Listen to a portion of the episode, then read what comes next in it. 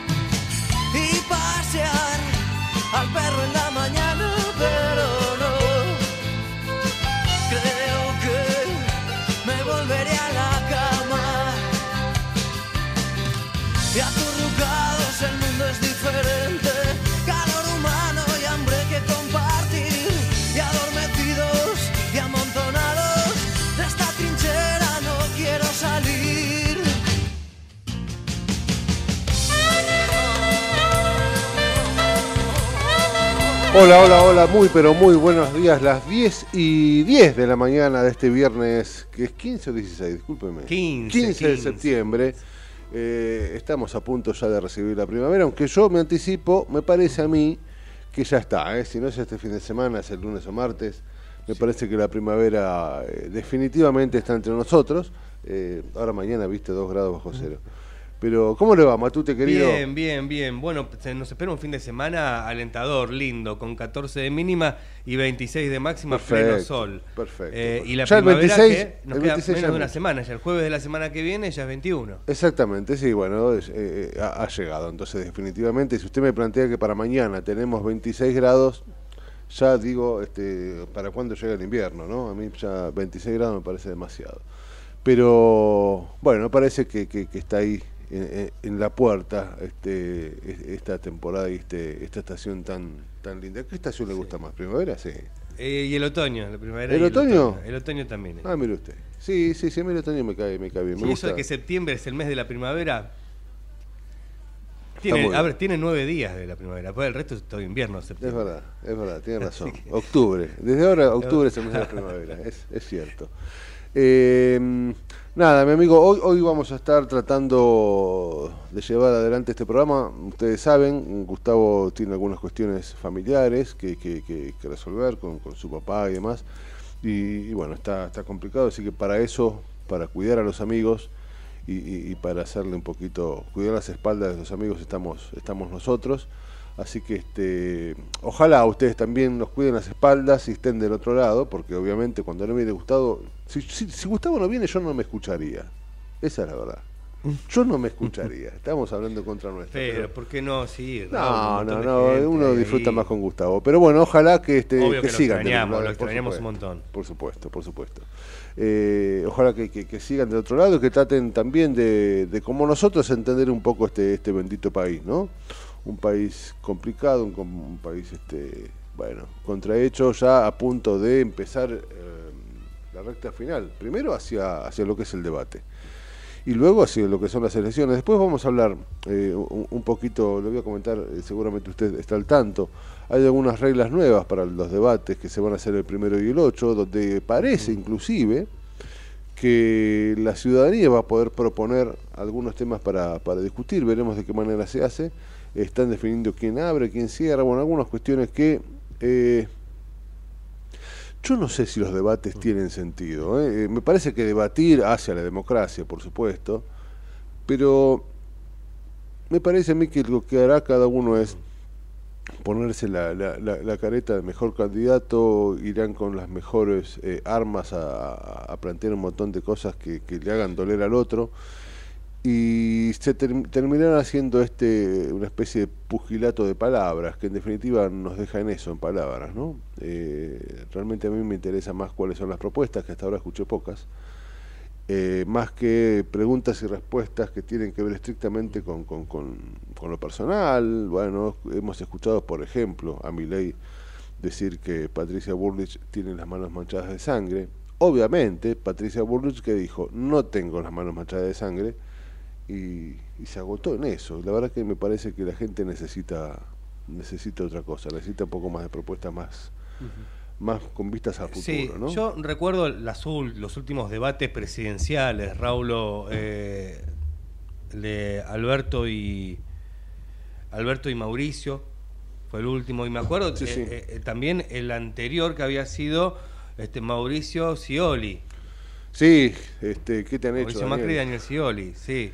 ¿Qué te han hecho, Daniel? Sí, no, no dejan demasiadas cosas, me parece no, a mí. No, pero e, este en particular quizás tiene el condimento de que hay tres en el escenario. Eso coincide absoluta con, absolutamente con usted, era lo que yo planteé en algún momento cuando me puse a pensar en esto. Me dije a mí mismo, ojo que acá son tres, ojo que se pueden llegar a ver este o a vislumbrar eh, alguna suerte de alianza, alguna suerte de M1 mm, para pegarle a este, después M1 con el otro para pegarle al otro. Ojo con eso porque al ser de tres, eh, creo que nunca sucedió algo así.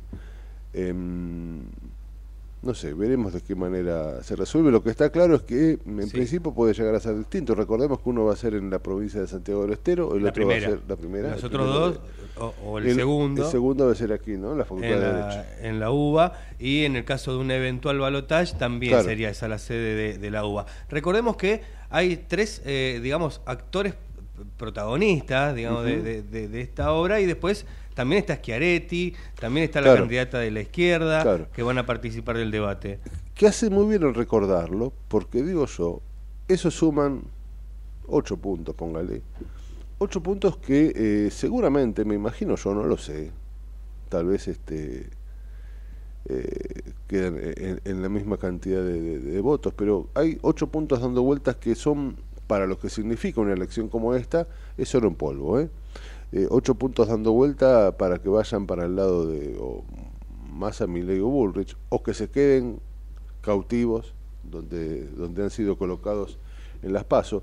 Pero eh, eso también me parece importante ver de qué manera eh, se plantea la conquista de esos votos y también de qué manera los que, entre comillas, son hasta hoy dueños de esos votos, plantean quedárselos y por qué no también acrecentar eso, ¿no? Eh, el debate es cierto, va a ser de cinco personas, de cinco candidatos a presidentes, pero bueno, la verdad, eh, hay que decirlo, hay tres con posibilidades El foco de atención se va a poner sobre los discursos de los tres candidatos que han logrado esta suerte de tercios. y, y se sortió todo en el día de ayer y, minuciosamente viendo los detalles, ¿no? La ubicación de cada uno, los atriles, eh, en qué parte de la pantalla televisiva van a estar. Por ejemplo, eh, con una disposición de izquierda a derecha en la pantalla televisiva, la candidata del frente de izquierda, Miriam Bregman, está ubicada en el primer atril. A la izquierda, está muy bien. Eh, la, a la izquierda de su pantalla, de señora. Se la seguirán Sergio Massa, por Unión por la Patria. Al lado de Sergio Massa estará Patricia Bullrich, de Juntos por el Cambio. Juan Schiaretti, al lado ah, de Patricia. Y sobre el extremo derecho, sí. Javier Milei de la Libertad. Bueno, de alguna manera plantea y responde un poco a la ideología de cada uno. Repítame, sería Miriam Breckman. Breckman, de la izquierda, en el primer atril, a la izquierda de su pantalla. Lo seguirán Massa, Bullrich, Schiaretti y Javier Milei, completando la, fila de izquierda a derecha. Yo creo, es un buen ejercicio, yo creo que si cada uno respondiera con su ubicación a su ideología, me parece a mí, me parece a mí, que la cosa sería Breckman, Massa, Schiaretti, Bullrich y Milei. Me parece a mí, pero no, evidentemente darle, está bien que esto por sorteo, pero darle a, a Schiaretti el centro de la pantalla. Claro es como demasiado. Sí, eh, otro, otro de los datos, Raúl, la ubicación no tiene nada que ver con el rol participativo, con el orden ¿eh? que van a tener cada uno de ellos. Eh, en cuanto al orden de intervención de los aspirantes a la Casa Rosada, Breckman tendrá el rol A, el B quedó para Milei, el C para Sergio Massa, el D para Patricia Bullrich y cerrará Schiaretti con el E. Está muy bien. Eso también eh, es todo por sorteo. Es todo por sorteo y seguramente está pensado para que todos tengan las mismas posibilidades, de cerrar, de, abrir, por supuesto. Pues no es lo mismo, eh, por ejemplo, que cierre Sergio Massa, por ejemplo. No, no, claro, claro. Que sea el último orador en, cuanto, eh, en referencia a un determinado tema. Seguramente se están se habrán definido también los temas y también tengo entendido que no solo va a haber temas como planteábamos recién respecto de la posibilidad eh, del público de plantear temas, sino tengo entendido también que va a haber una suerte de derecho a réplica planteado este, en los debates, que hay que ver de qué manera se, establece eso, ¿no? Los derechos eh, a, réplica se, se, piden de alguna forma y, en algún momento se, se, podrán tomar. En ese sentido, bueno, hay que ver de qué manera se, se plantea eso. Pero en todo, de todas formas, digo, eh, más allá de que estamos ya al, borde de los debates presidenciales. Este, Mirá qué interesante. estaba leyendo algunos detalles, Raúl, de esto que, del orden en que, eh, que, cada uno expone y habla, en el orden también en la pantalla, recién lo contábamos. Eh, por ejemplo, en la presentación de, de, cada uno va a comenzar a respetarse el A, B, C, D, E. Pero en el próximo tema, en vez de arrancar por el A, va a arrancar por el B. Y en el próximo, y en el tema siguiente, en vez de arrancar por el B, va a arrancar por el C. Y así se va a ir dando esta dinámica. Sí, una dinámica coherente para que todos tengan de alguna forma la misma posibilidad de abrir o de cerrar determinadas, determinados temas. me imagino que seguramente va a contar con una introducción de los candidatos, va, a haber seguramente bloques con ejes temáticos. Eh, bueno, eh, lo que decíamos que hay que ver cómo se implementa es el derecho a réplica. Eh, bueno, y, acá tengo entendido que el segundo bloque, con un tercer eje, temático, digo bien que sería elegido por la votación ciudadana. Hay que ver de qué manera se, se, plantea eso. Esto es a través de una página web eh, que, que, va a ser una, una tarea para mm, recoger las inquietudes de la ciudadanía y va a ser la ciudadanía la que va a aportar el tema restante en cada uno de los debates.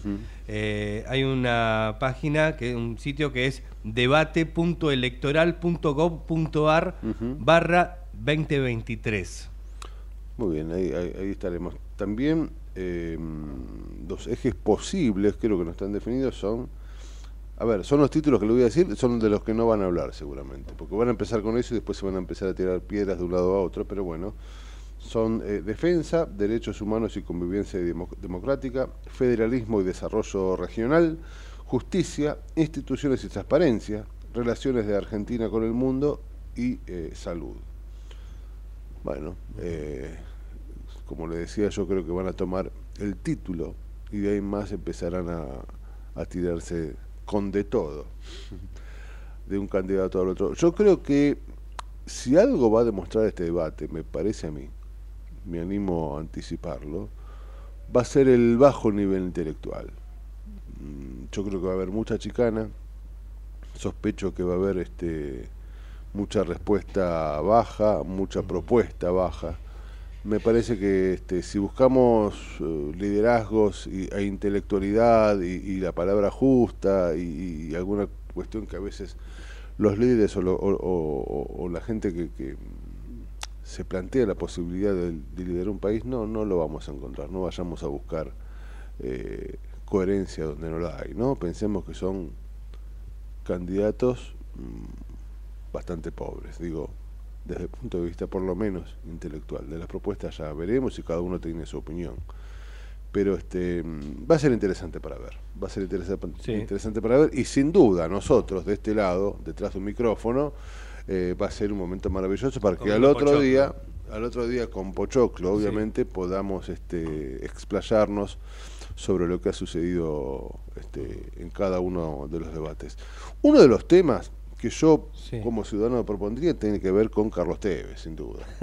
sin duda. Bueno, antes de, seguir con el fútbol, para entrar, para participar, eh, para que la ciudadanía participe de alguna forma del debate, mm. proponiendo temas, tienen que entrar en la página de la Cámara Nacional Electoral. Ah, claro. fácil. Buscas Cámara Nacional Electoral en Google y ahí te, te, va a salir. Ahí, se plantea. Eh, otro de, las, de los detalles que va a tener, otra de los, de los cambios, es el tema del derecho a réplica. Eso me parece interesante. cada, cada candidato, cada uno de los protagonistas del debate va a tener hasta cinco derechos a réplica. Mm. Eh, Está bien, van a tener que administrarlos. Se va a dar un juego también que tiene que ver con lo estratégico. Eh, no sé, va a ser interesante. El derecho a réplica seguramente tendrá eh, lugar al momento que sea nombrado algún candidato y otro pueda plantear un derecho a réplica. Pero tiene cinco, usted me dice.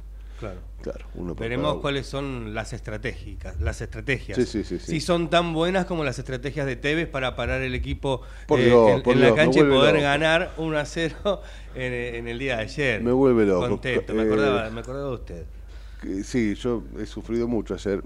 Eh, yo debo decir más allá de los fanatismos y de las cuestiones que uno puede plantear con Tevez y demás, que Independiente está jugando mucho mejor. Independiente está jugando con una actitud muy distinta a la que tenía. Hubo por momentos que yo le decía a mi hija, eh, no sé si te diste cuenta, hubo por momentos 5, 6, hasta 7, mire lo que le digo, 5, 6 y hasta 7 toques seguidos que eso en Avellaneda, por lo menos de esta parte roja de Avellaneda, hacía mucho que no se veía. Independiente tuvo momentos ¿Se que lo mereció? Bien, sí, jugó, jugó. Se lo mereció sobre todo después del gol. Creo que eh, Dibu Martínez fue que dijo. No sé. ¿Quién fue que dijo que, no se merecía? Pero eh, no llegó al arco prácticamente. Huracán pateó una o dos veces nada más. Tiene un buen equipo Huracán, pero ha jugado mal y creo que Independiente tuvo que ver con eso. ¿eh? Lo defendió muy bien, lo defendió adelante, presionó, era un equipo corto en la cancha se ve mejor esto que le digo, pero, pero se notaba por momentos un equipo corto, apretadito, eh, donde el primer mm, defensor era el último de los atacantes, eh, hostigando la salida de Huracán, obligándolo al pelotazo. Eh, resolvió bien la, presencia de Cócaro, que es un tipo que, que, es muy veloz, lo han resuelto muy bien, y han tenido en el medio un, partido interesante. Creo que el mejor partido de mucho tiempo de Marcone. Mancuello aportando mucho lo suyo hasta que, se cansó. Me gusta este chico Tolosa, que es intermitente, pero cuando tenga más continuidad este, le da un toque de sutilezas, que es interesante. Un mediocampo realmente bastante, bastante interesante. Eh, y un esfuerzo tremendo, tremendo, tremendo de, los delanteros, ¿no? Forzando no solo a la, a la defensa cuando sale, sino jugando muchas veces de espaldas al arco. Y una defensa que le queda muy cómoda a Carlos Tevez, ¿eh? esta de cinco centrales, eh, le, queda, le queda muy cómoda. Son tres centrales, perdón, en el fondo y, dos laterales que, que, no suben demasiado, hay que decirlo, salvo este, por el lado de Chileno Isla, que tiene una proyección interesante. Nada, me parece que Independiente, como dijo Tevez ayer, empieza a competir. Y eso ya no es poco. ¿eh? Empezar a competir en un torneo tan complejo como este, donde se están enfrentando entre sí todos los que pelean por el descenso, me parece que Independiente empieza a, despejar algunas dudas, ¿no? Y, y, también, ¿por qué no?, a despegar de esta zona tan, tan, tan caliente. Obviamente, mañana pierde un partido y se vuelve todo hacia atrás, porque esto es así, ¿eh? Ganás dos partidos seguidos y, te encombras. De hecho, Independiente hoy está puntero en su zona. ¿Cuánto hace que Independiente no está puntero? Debe ser 23 millones de años. Decía eh, eh, Diego Martínez, eh, no, no, Diego Martínez, el técnico. El que ah, claro. Que, este, Huracán se merecía este, ganar. Yo creo que también fue, fue más independiente. Yo creo que sobre todo después del gol justificó, justificó la, la, la, victoria jugando, jugando bastante bien, bastante bien. Dentro de lo que te permite jugar bien esta situación tan compleja y tan angustiante que es tratar de no perder la, categoría. Pero hoy está este, a, a 30 tiene 37 puntos, está a 6 o a 7 del que desciende. Nada, insisto, no es para ir al obelisco porque faltan muchos partidos, pero te permite laburar, ¿viste? Te permite laburar tranquilo. Cuando vos ganás, te guste o no, al otro día eh, vas a laburar de otra manera. Seguramente entrenan distinto, el clima cambia, eh, se pueden corregir los errores sin la angustia de, haber perdido puntos. Nada, la verdad es que Tevez han dado, ha sido para mí una gratísima sorpresa, esperemos que, que, le dure. Ayer dijo, se le escapó en un momento, que eh, estoy muy feliz y muy cómodo, independiente, te abraza y te quiere y no te suelta, y, yo me siento parecido. Así que ojo con Carlitos que... Sí, me quedé pensando, me quedé pensando en el Dibu Martínez que lo había nombrado y algo tenía que ver con Independiente, claro. Sí, sí. El Dibu salió de Independiente. es, hijo de, Pepe Santoro, un gran hacedor de arqueros. Y bueno, están ilusionados los hinchas de Independiente con que pueda volver el Dibu Martínez alguna vez al, arco, ha dicho eso, al arco de, Independiente. ¿eh? Hace algunos días eh, bueno, por lo menos recibió pedido de los hinchas, de algunos de ellos. Se ha dicho, se ha dicho, también se lo he escuchado hablar al Dibu diciendo que si vuelve a Argentina es solo independiente, pero bueno, mire, mm. el que se quema con leche ve una voz que llora, yo lo escuché decir todo, todos los fines de semana eso agüero, y acá está, ¿no? Está bien que se interrumpió por sus problemas de corazón, pero bueno, Agüero, Agüero estaba por venir todos los años y, no, y nunca apareció. Y está bien, que sé yo, cada uno hace lo que puede. Em, tenemos mucho para. El problema ese de, la arritmia. Sí, sí, sí, sí, eso lo, obligó, obviamente, pero este, se, esperaba, se esperaba un poquito antes. Y terminé firmando con Barcelona, bueno, nada. Pero sí también hay que decirlo, Agüero hizo mucho por Independiente sin volver. ¿eh? Este, el predio de primer nivel que hoy tiene Independiente es consecuencia de 3 millones de dólares que aportaron él y Milito. Eh, y, siguieron la construcción y, pusieron ellos los arquitectos para que sea un predio este, de, estilo europeo y, bueno, eso también es hay que agradecerlo. Lo puso independiente en el mundo, hablando en Europa de independiente, y digamos, hay cosas para agradecer también, más allá de que no se haya vuelto a poner la, la 10. Salgamos de Infierno Rojo, como diría Gustavo Tubio, son las 10 y 29. Vamos a desarrollar muchos temas, vamos a hablar un poco obviamente de política, vamos a hablar un montón de cuestiones y sobre todo es viernes, seguramente nos daremos el lujo de tener este un poquito más de música, música a la que querido Javi nos tiene acostumbrados para relajarnos, música obviamente este, de la buena y información y un montón de cuestiones que desarrollaremos de aquí hasta las 12. Eh, algún, algún que otro tema también de color como para cerrar Seguramente, seguramente cerraremos la semana con alguna cuestión de, color. Tenemos a Saldomando que nos va a hablar obviamente de, de, mundo sustentable. Hoy y empezó la temporada de pingüinos. Mire usted, empieza la temporada de pingüinos mientras otros plantean que se terminen para siempre ahora en octubre, ¿no?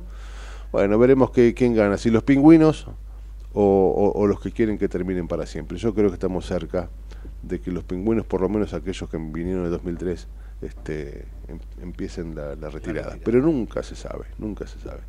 Son las diez y media. Eh, si usted le parece, Javi, se lleva esto, nos comenta aquella gente que nos hace el favor de estar de ese lado para que nosotros estemos acá y, avanzamos hasta las 12 aquí en la trinchera. Dale.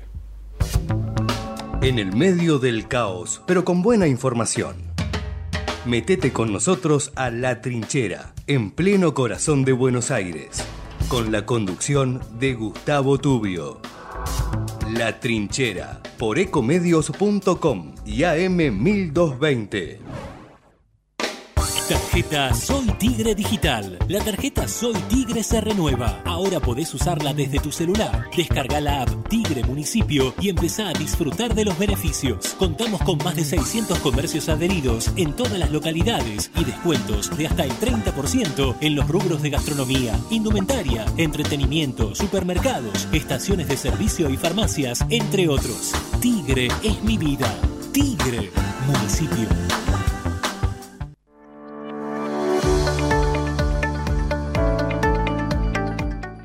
La Secretaría de Salud Pública de Merlo cuenta con el servicio de nutrición para que los vecinos accedan a información y consejos sobre peso corporal, talla y cómo llevar una alimentación adecuada. Acércate a las unidades sanitarias que cuentan con el servicio de nutrición para recibir información y asesoramiento. Entérate el listado ingresando a www.merlo.gov.ar barra nutrición Gobierno del Pueblo de Merlo. Intendencia Menéndez. Vacía y cepilla los recipientes que acumulen agua. Tira agua hirviendo en desagües y rejillas y colocamos quiteros. Juntos podemos prevenir el dengue. Más información en buenosaires.gov.ar barra dengue. Buenos Aires Ciudad. ¿Sabías que todos los accidentes por inhalación de monóxido de carbono son evitables? Chequea que la llama de tus artefactos sea siempre azul. No olvides ventilar los ambientes de tu hogar todos los días, verificando que las rejillas cuenten con salida al exterior y las ventilaciones no estén tapadas ni sucias. Y controla las instalaciones internas con un gasista matriculado. Con estos consejos, proteges a tu familia. Metrogas, damos calor. Escobar 360 es una plataforma online que moderniza al Estado municipal para que puedas realizar tus trámites a distancia y accedas a más servicios de manera centralizada y sin salir de tu casa. Ingresa a escobar360.escobar.gov.ar, crea tu usuario y desde allí te podés inscribir, gestionar y participar en las distintas áreas. Escobar te da cada día más. En Ezeiza sumamos 100 patrulleros nuevos para la prevención del delito. Con más seguridad, seguimos para adelante. Ezeiza Municipio. Gestión Gastón Granados.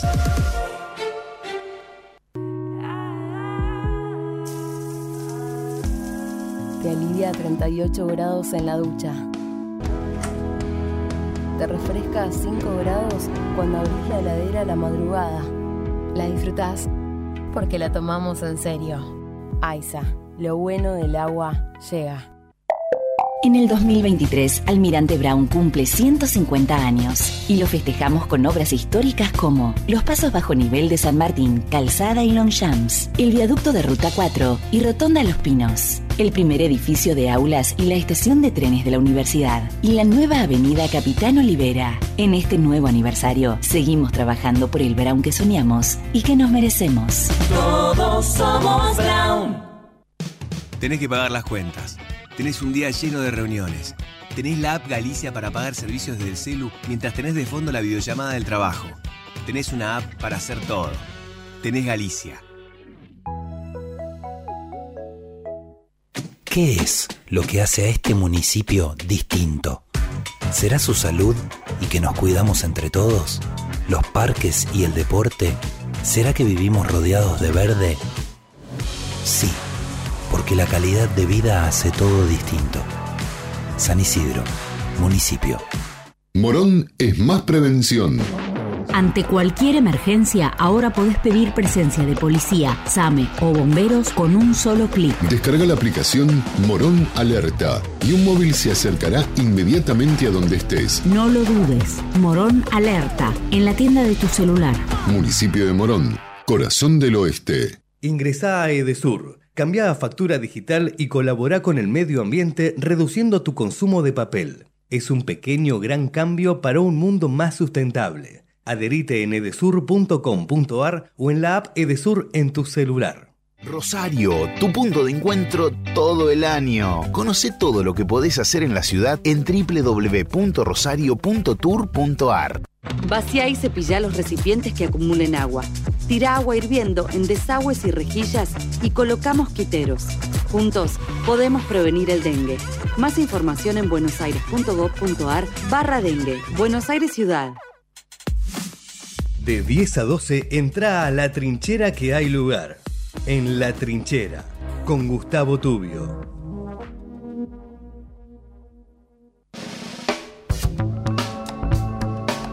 Muy bien, las 10 y 35. Eh, los políticos nos han dejado más pobres que hace un tiempo, obviamente, un número de chicos con hambre que sigue creciendo, el enorme flagelo de, la pobreza, la inseguridad. Hoy la gran urgencia me parece a mí que tiene que ver con, el hambre ¿no? y con la inseguridad en este país. Mientras tanto los políticos hablan de sí mismos, hablan de la posibilidad de llegar ellos a ser este, quienes dominen y quienes manejen nuestros destinos y eh, la política me parece a mí que se está enfrentando definitivamente ante la posibilidad de que este pueblo y de que la gente empiece ya, no digo a despreciar, pero sí a analizar con mucho más criterio la, e, el, momento del voto. Y, se hace muy difícil de, analizar. El otro día hablábamos con Gustavo Tubio, el dueño aquí del programa, obviamente, y planteábamos y decíamos algo que es muy cierto, ¿no? No, no podemos saber qué va a ocurrir porque realmente todavía estamos tratando de entender qué pasó en las, eh, en las pasos justamente, ¿no? en el medio de este análisis se nos viene encima la campaña y, para eso nada mejor, digo yo, de entrevistar como siempre. Bueno, en este caso ya es casi un amigo de la casa, ¿no? A quien agradecemos mucho que esté del otro lado. Se trata de Carlos Germano. Carlos, un placer saludarte. Raúl Vázquez está de este lado. ¿Cómo estás? Hola, buen día Raúl, ¿cómo te va? Gracias por llamar. Es un placer enorme convocarte porque, bueno, siempre nos dejas eh, las ideas un poquitito más claras y, y de alguna forma este país eh, solo no se puede, hay que tratar de entenderlo entre varios, ¿no? Por eso la, la, idea es convocarte para, para, para, ayudarnos a entender un poquito más esto. Se viene el debate, hablábamos eh, que, que se está definiendo algunas cuestiones que tienen que ver con el debate, pero los problemas de la gente siguen pasando por otro lado, ¿no? Eh, lo que te decía recién, creo que el hambre que crece, una inflación que, no da tregua, la inseguridad cada día más, más complicada y los políticos me dieron la suya. ¿Cómo estás analizando este momento previo, no solo al debate, sino obviamente a, las elecciones? Yo te decía que se nos complica entender qué va a pasar, porque creo que aún hoy todavía estamos tratando de entender qué pasó, ¿no? Y sí, porque yo creo que las pasos lo que dio fue una, una mayor incertidumbre. A la incertidumbre que se estaba viviendo, creo que un resultado a niveles parejos como se dio, eh, creo que quedó un final abierto donde, digamos, la primera percepción, siempre viste, es muy importante los primeros movimientos después de la noche electoral. Sí. Y los primeros movimientos después de la noche electoral lo pusieron a Javier Milei como que ya era el futuro presidente de la República. Y creo que durante esos primeros 15, 20 días le costó mucho tanto a, a Patricia Bullrich como a Sergio Massa volver a, a generar verticalidad.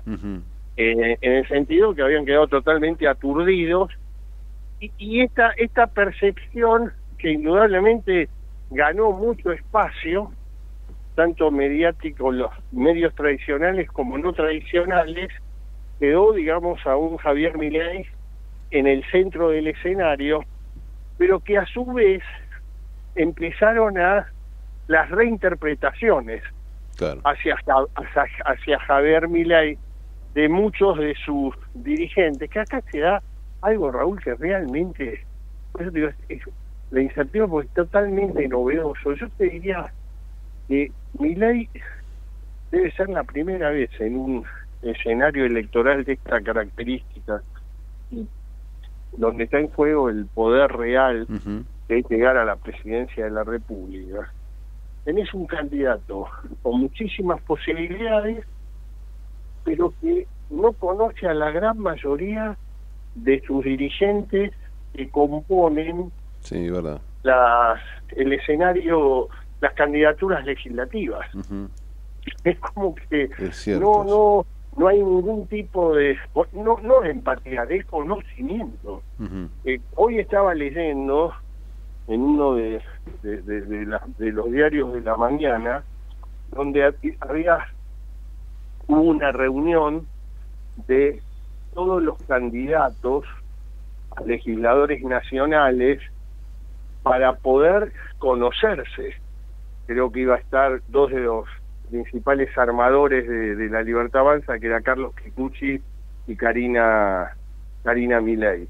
Ya digo, e, es una situación totalmente novedosa, es una experiencia difícil por el momento que vive la Argentina, o sea, es totalmente disruptiva, digo, porque no hay, lo une solamente la figura de Javier Milei. Sí, sí porque vos tenés ahí una gama de dirigentes que pasaron por distintos lugares en su vida política y que no sé si ideológicamente comulgan con todas las ideas de Milay. Por eso digo, es tan difícil interpretar el momento el momento que se está viviendo, que como bien decías vos, eh, los temas sociales y económicos urgen eh, y mucho, ¿no? O sea, ahora, en toda esta situación se da, digamos, con dos candidatos tradicionales, de coaliciones tradicionales, que vienen de partidos tradicionales, en el cual tenés el candidato del oficialismo que va a tener que hacer un esfuerzo supremo para poder él, su, su figura, sumar votos. Hoy, digamos, lo que Unión por la Patria quedó eh, aportó en, el, en lo que se vio en las PASO es un voto duro, es un voto kirchnerista y un voto que responde fuertemente a Cristina Kirchner. Sí, sí. Y tiene más además en el medio en el medio de esto también tiene masa en contra la, la realidad económica, ¿no? Los números que, que son duros también y que son complejos, ¿no? Y de los tres candidatos, Massa es el que más dificultades tiene porque parte de un piso interesante para poder llegar a una segunda vuelta, pero tiene muy acotado el techo. Claro, claro. O sea, le está costando mucho a Massa él aportar votos propios. No es casual que la primera acción política fuerte, al margen de lo que hizo luego con, con medidas económicas, pero la primera acción política fuerte fue ir al norte argentino a reunirse con los gobernadores del norte, casi todos peronistas, para decir alineémonos y vayamos a buscar el voto. Exacto. Que para nosotros es muy importante. Este, este me parece que es el primer dato. El segundo dato es Patricia Bullrich. Recién ahora empieza a acomodar, pero me parece que Patricia Bullrich está también en un escenario donde el adversario para esa es solamente el kirchnerismo. Y ahí me parece que eh, el que más clara la tiene esa posición es su vocero económico, futuro ministro de Economía, si llega a ser presidenta de la República, Patricia Ulrich, que es Carlos Menconian. Carlos Menconian está planteando claramente que el voto ley es un salto al vacío. Tal cual. Que hay mucha improvisación, mucha improvisación en el eh, en su mensaje económico y, que creo que de alguna manera en su construcción política se está armando, se está viendo en el armado que está teniendo, porque hoy pasa, digamos, a ya tener un, trato con los sindicalistas de otra manera, cambia el discurso con respecto al sindicalismo, y ahí es donde me parece que Patricia Bullrich, no, no, no, no soy quien para, para eh, juzgar pero sí me parece desde la mirada profesional, yo creo que también eh, el adversario a, vencer hoy es Javier Milay, porque más del 70% de la sociedad argentina quiere un cambio. Tal cual. Y, y, y en ese en esa en ese 70% hoy Milay está un poquito mejor posicionada que, que Patricia Ulrich y fundamentalmente porque logra Milay algo que la política argentina en 40 años de democracia era muy difícil que pase, que es competir con el voto peronista del segundo y el tercer cordón del Gran Buenos Aires. Exactamente. Exactamente. ahí, ahí es donde entra fundamentalmente, fíjate, yo estaba leyendo un informe ayer, que el 60% del trabajador plataforma mm. vive en el conurbano bonaerense.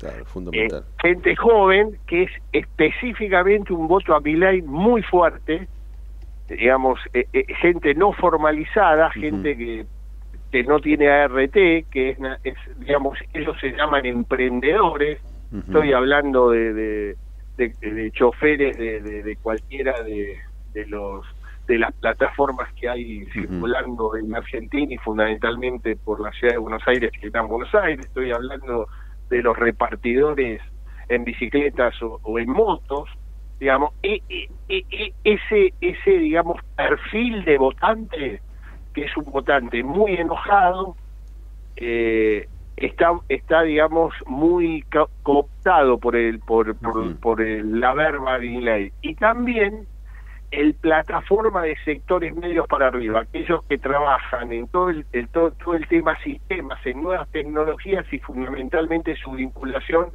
no es con la Argentina sino con el exterior. Y en el cual, en el cual, digamos, todo lo que tenga tu fillo a Estado no quiere saber absolutamente nada. o sea que eh, eh, eh, el discurso Milei entra también muy fuerte ahí. En ese sentido coincido absolutamente. Eh, Milei está entrando por muchas rendijas que ha dejado de lado la inoperancia o la política tradicional y aprovechándose en todo caso de la bronca de la gente, del cansancio, de la situación real que está viviendo. Eh, coincido con vos, ha, entrado en algunas este, esferas que parecían impensadas hace un tiempo. Y escuchándote me quedo pensando un poco en lo que plantea el kirchnerismo para, digamos que en, principio es tal vez refugiarse, si se quiere, en la provincia de Buenos Aires, para desde allí tratar de apuntalar a, Massa. Eh, eso más lo que vos planteaste, que es muy cierto y había en un principio quedado en el olvido, pero hay que tenerlo muy presente, esa primera ida hacia el norte para encontrarse con los gobernadores que... Este, aquellos viejos gobernadores, ¿te acordás que iban a plantear el nacimiento del albertismo, que nunca sucedió? Fue a buscarlos para ver si este, los apuntaba, los apuntalaba. Y hoy me parece a mí que se le suma también la posibilidad de refugiarse, como te decía recién, en la provincia de Buenos Aires. El tema es, ¿le alcanzará con eso? Porque yo digo, y, y no quiero este, analizarte vos, pero me imagino que estás planteando que tu idea primaria, idea de hoy, ¿eh? porque esto mañana el país es muy dinámico, es que junto a mi ley entran al balotaje o Patricio Massa, ¿no? ¿Vos lo ves así? Yo lo veo así, pero cuando digo con la posibilidad de, según cómo termine la construcción Patricia Ulrich, claro. porque la, la, la, la es muy fuerte la, la, la, voluntad de cambio de la sociedad argentina. Por eso digo que no se, si, que no se equivoque Patricia Ulrich en su en su construcción eh, mediática eh, de campaña, porque puede existir la posibilidad de un delay en primera vuelta. ¿eh?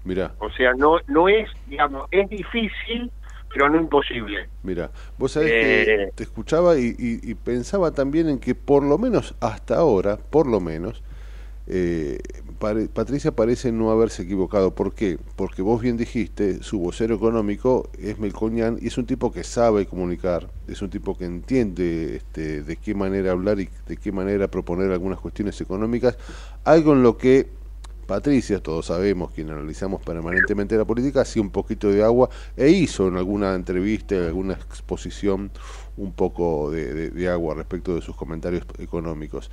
En ese sentido, parece que la idea de Patricia de perder protagonismo para ganarlo a partir de quien ella designe parece ser inteligente, ¿no? Hay que ver qué, cómo sigue sucediendo esto, ¿no? Yo, yo lo que creo, que por eso digo que, ¿por qué? Yo, digamos, siempre, no, no son definitorias, pero en este momento, digamos, Patricia Burrich va a tener que trabajar mucho para el primero de octubre y el 8 de octubre, ah, claro. que son los dos debates presidenciales.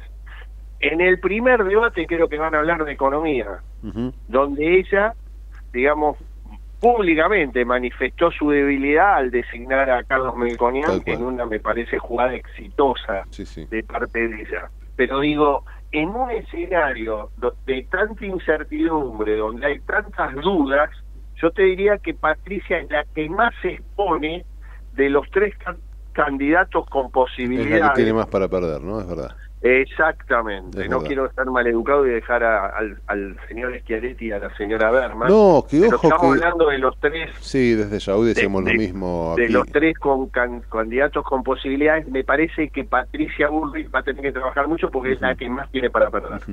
¿Y cómo ves en este contexto de, de la centro-derecha, donde en principio está clarísimo que va por el lado de Patricia Milei? ¿Cómo ves la figura de Macri? Que Milei dijo que si es presidente lo iba a convocar. Eh, no fue muy determinante Mauricio decir no, yo apoyo a Patricia y Patricia es la única y mi ley es un tipo un tiro al aire. No fue tan terminante. Digo, ¿cómo no, la figura? No lo va a hacer nunca eso. Yo creo que, que más. Mira, yo te, me animaría a decirte, interpretando a, las dos figuras que hoy no son candidatos, pero que dominaron la política argentina en los 20, en los últimos 20 años, que son Cristina Kirchner y y, y Mauricio, sí, yo creo que a ninguno de los dos les disgusta que Javier Milei sea presidente de la República. Esta es la percepción que tengo. Es más, con Patricia, con Cristina Kirchner creo que no le no, no creo que celebraría Javier Milei presidente Axel Kicillof gobernador. Mira, esto me deja eh, pensando porque de alguna manera uno se anticipa y dice, bueno, del lado de Mauricio es porque de alguna forma si se quiere triunfarían sus ideas, ¿no? Y del lado el egocentrismo también juega ahí, claro. hermano. ¿eh? Sí, coincido. No, coincido. no, no, no dejes de lado Coincido, eso es que verdad. Mauricio Macri, Es a pesar que dijo que tuve que dejar los egos de lado Sí, para sí, dar sí. un paso al costado. Coincido, coincido y, y es cierto.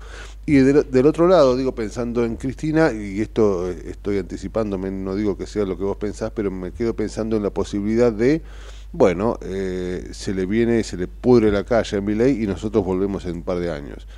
Eh, es- eso puede Bueno, ser eso, así. eso en, en, mucho, en muchas mesas políticas te digo que es un tema que se está hablando en forma ya, ya te diría, eh, públicamente, no privadamente, ¿no? O sea, obviamente en muchos análisis en algunas mesas políticas, eh, eh, digamos, el tema de la gobernabilidad está en el centro de, para muchos sectores, en el centro de, de los análisis, y fíjate vos, al menos por lo que uno fue leyendo eh, distintas informaciones de, de los dos funcion de los dos candidatos que estuvieron en Estados Unidos, eh, en este, por un grupo de, de, de inversores y eh, uno de los temas centrales que le preguntaban al señor Napoli o al señor Epstein era el tema de la gobernabilidad, Exacto. ¿no? De qué manera, teniendo minorías en ambas cámaras, iba a poder llevar adelante las propuestas de cambio que Ujú. estaba verbalizando Sí, Javier Milei, ¿no? es muy cierto, porque es tan, tan personalista Milei que ni siquiera, imagino yo, le debe llevar a la punta a la, a la poca capacidad que va a tener en el Congreso. Y creo yo que el Congreso, sin dudas, es fundamental para una gobernabilidad más o menos coherente. Y creo que tal vez, este, no digo que sea un error, él, él- él sabe mejor que yo qué hacer, pero digo, me parece que su personalidad eh, hace que ni siquiera piense en, en ese problema, ¿no? No, yo, yo porque te digo sinceramente, yo, eh, y esto con muchos clientes y muchos amigos, y además me acuerdo previo al- a, los, al- a los cierres de listas que estaban, si les convenía, digamos, estar en, en listas provinciales, yo le decía, para mí va a tener un valor central el Parlamento Nacional. Claro, la claro. Cámara de Diputados va a ser una caja de resonancia abs- absoluta porque va a ser el lugar donde se tienen que generar el diálogo y el consenso. Porque si es verdad y los tres candidatos están planteando reformas profundas para poder salir de la parálisis que ya hace casi 15 años, ocho- de, sí, 12 años que la Argentina tiene, desde el último gobierno de, de Cristina Fernández a- y el de Alberto Fernández, pasando por el de Mauricio Macri, yo te diría que eh, es necesario eh, mucho diálogo y mucho consenso. Por eso digo, la Cámara de Diputados, como la Cámara de Senadores, obviamente, y en situaciones que también novedosas, Raúl, mira, en 40 años de democracia va a ser la primera vez que la famosa Liga de Gobernadores no tenga mayoría peronista, legi- eh, gobernadores peronistas, porque Juntos por el Cambio va a tener muchísimas provincias que ya ganaron y que van a estar dentro de, de- de- de ese, de esa famosa liga. Después, por, después de 40 años, por primera vez, el peronismo no va a tener mayoría en la Cámara de Senadores.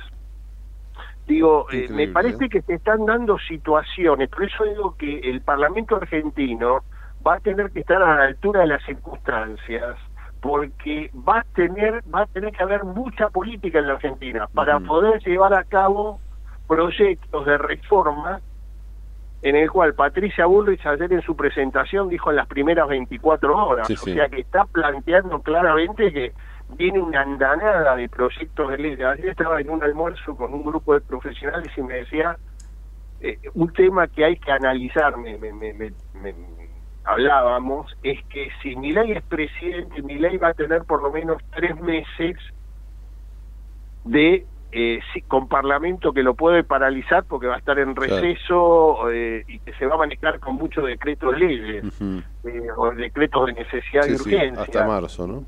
Eh, y yo le decía, está bien, pero después a la larga tenés que pasar por el Congreso, Claro, o sea, claro, puede armar una, un- una, una andamiaje fuerte de, de, de- de DNU, pero después Ujú. esos tienen que estar aprobados por el Parlamento. Digo, por eso digo que el Parlamento va a cumplir un rol muy importante. Va a ser Por este... eso te marcaba, perdón, y con Sí. esto te cierro, lo, lo extraño de esta elección, donde un candidato con posibilidades ciertas de, de ser presidente no conoce pero no los conoce físicamente a las personas que lo pueden estar representando en el Parlamento Nacional. Sí, sí, sí. Eso va a ser una, vos decías, una caja de resonancia que con lo cual coincido. y sin duda puede ser una caja de sorpresa también. Sí, totalmente. Por eso te digo, eh, por eso eh, lo que vos planteabas al, al, principio de la nota, y es eso, Raúl, o sea, el grado de incertidumbre que generó todo esto es muy fuerte. Así es. Por eso te hemos convocado y por eso te agradecemos muchísimo, eh, Carlos. Realmente es un placer escucharte y nos quedan las cosas un poquito más claras y seguramente de aquí a octubre, no te quepa dudas, volveremos a, molestarte. Ha sido un placer como siempre escucharte, Carlos. Gracias y buen fin de semana. Igualmente, viejo abrazo grande. Era Carlos Germano, analista político que este, junto a nosotros hace lo posible para entender esta Argentina.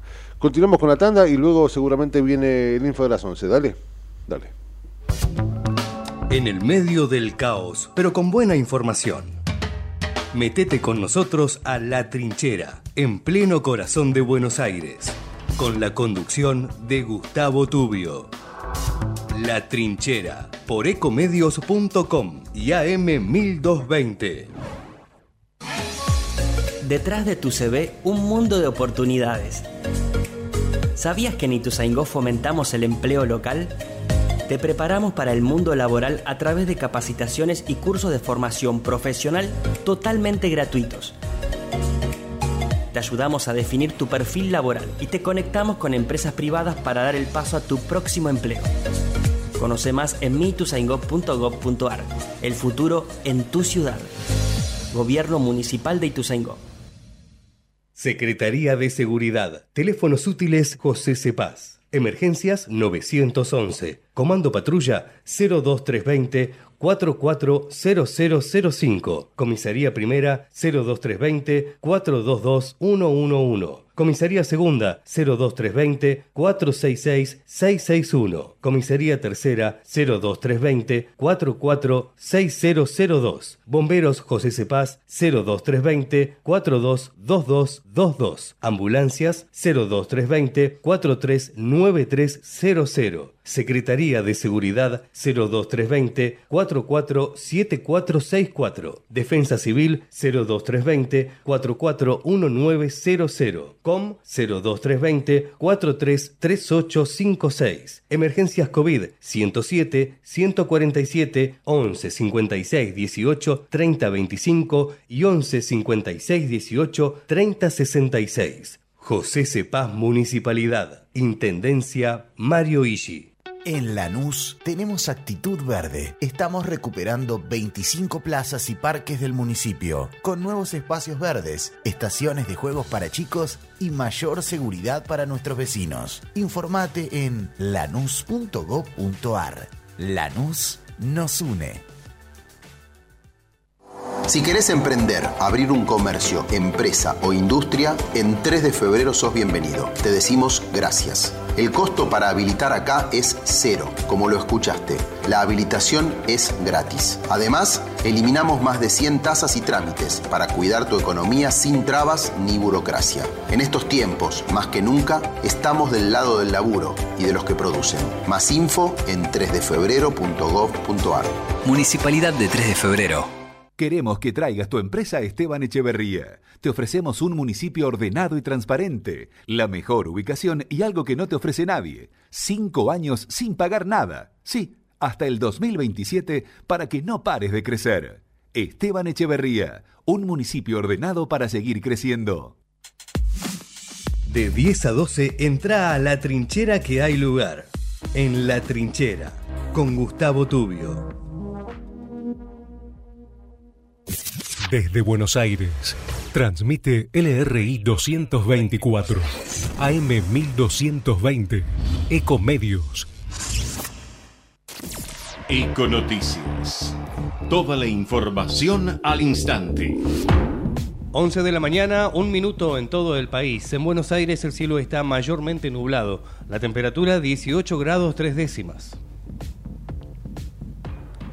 Alberto Fernández participa en Cuba de la reunión del G77 más China Con eje en la cooperación en el sur global, la lucha contra el cambio climático, la recuperación económica tras la pandemia, la arquitectura financiera global y el desarrollo humanista, este viernes y sábado el presidente asiste a la cumbre que se celebra en La Habana. Luego partirá hacia Estados Unidos, donde el martes brindará su discurso ante la Asamblea General de las Naciones Unidas.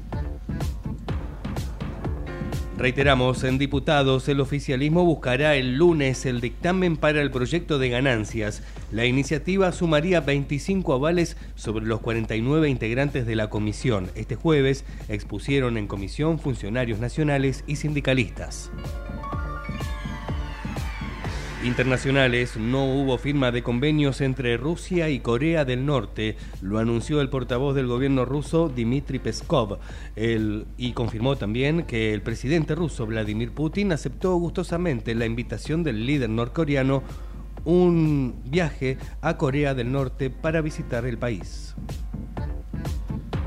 Deportes, fútbol, Colón necesita ganar y sumar ante Rosario Central que busca afianzarse el partido se jugará desde las 21 en el Estadio Brigadier López. Será arbitrado por Pablo Echavarría y televisado por la señal de cable TNT Sports. 11 de la mañana, 3 minutos en todo el país. En Buenos Aires el cielo está mayormente nublado, la temperatura 18 grados 3 décimas, humedad 45%. La mejor información pasó por Econoticias, ecomedios.com. Desde Buenos Aires, transmite LRI 224, AM 1220, Ecomedios. ¿Cuándo fue la última vez que te tomaste un respiro para ver un amanecer? Descubriendo lugares distintos que te hacen soñar, emocionar Lugares que se convierten en felicidad cuando compartís ese momento con amigos. ¿Cuánto hace que no te tomas un respiro para descubrir algo distinto? Catamarca es mucho más que un destino. ¿Cómo prevenir dengue, zika y chikungunya? Sin criaderos no hay dengue. Limpia tu patio de objetos que acumulen agua Elimina agua estancada de recipientes. Reemplaza con tierra o arena el agua de tus flores. Tapa los tanques de agua y cisternas. Tira y perfora llantas para que no acumulen agua. Limpia floreros y bebederos. Recordá, sin criaderos no hay dengue. Intendencia Menéndez. Duplicamos el monto del reintegro de 15%. Las personas jubiladas, pensionadas o titulares de asignaciones universales por hijo o embarazo que realicen compras con tarjeta de débito tendrán una devolución de más de 4 mil pesos por titular y más de 8 mil pesos para quienes perciban dos o más beneficios. AFIP. Primero la gente. Argentina Presidencia. American and Merit Hoteles. Primera cadena hotelera argentina. 3, 4 y 5 estrellas más de 20 destinos de Argentina y el Cono Sur. Aprovecha el código promocional Puro Branding con el 10% de descuento para los hoteles Amerian Córdoba Park, Amerian Ejecutive Córdoba, Amerian Buenos Aires Park, Merit San Telmo y Amerian Ejecutive Mendoza Hotel hasta fin de año. No válido para fines de semana largos. Amerian and Merit Hoteles. Este es Jorge, mi viejo. Jorgito para los amigos. El que hace más de 30 años que va al mismo bar y se sienta en la misma mesa para que lo atienda el gallego. Es de esos que siempre va a preferir el diario en papel. Se puede decir que lo tengo bien calado, mi viejo. Pero de repente, el tipo me sorprende. Tira una magia y en un gesto de futurismo virtual saca su celular y paga con la aplicación. Grande, viejo. Bienvenido a BNA. Aunque vos le sigas diciendo Banco Nación. Para algunas personas, Banco Nación. Para otras, El Nación. Para todos, BNA. Informate en ecomedios.com. Seguinos en Instagram, arroba ecomedios. Seguimos en La Trinchera. Estamos en la segunda hora, con la conducción de Gustavo Tubio.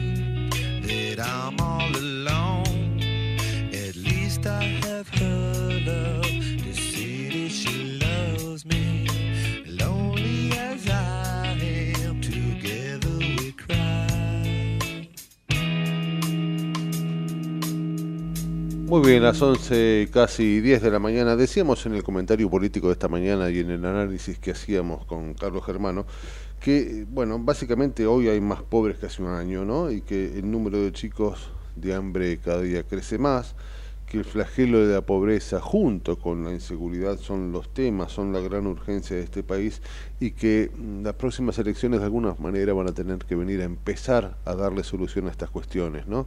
En el medio de la campaña eh, también decíamos que la centralidad del Parlamento será fundamental en lo que viene. ¿no?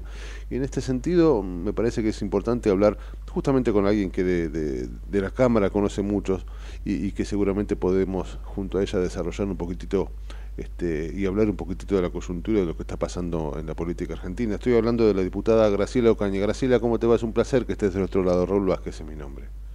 ¿Qué tal, Raúl? ¿Cómo estás? Muy Buen bien. día a todos sus presentes. Muy bien, gracias por estar ahí. Vos sabés que eh, yo siempre, y, y, te lo voy a decir porque no, no, no me da vergüenza hacerlo, siempre que hablamos con vos y, y, cerramos una charla, siempre planteo lo mismo, que uno podrá o no estar de acuerdo con lo que decís, con lo que planteás, a veces uno, este, yo soy independiente, ¿no? Pero digo, eh, uno puede estar de acuerdo o no, pero sí algo tiene claro, eh, que sos una defensora de la República y en eso, digamos, no, no, hay, no hay manera de refutarlo. Y en este sentido, la primera pregunta que quiero hacerte es, ¿cómo vivís y de qué manera este, encarás una campaña donde quien ha salido primero en las PASO es un tipo que, qué sé yo, viste, qué sé yo, ¿cómo lo estás viviendo? La verdad que, que con preocupación, porque mmm, básicamente me parece que eh, como que hay tres candidatos, ¿no? Uh -huh. Un candidato que es más de lo mismo, más de la decadencia, más de las recetas que todos sabemos que han fracasado a lo largo de 50 años en la Argentina, que es Sergio Massa. Uh -huh.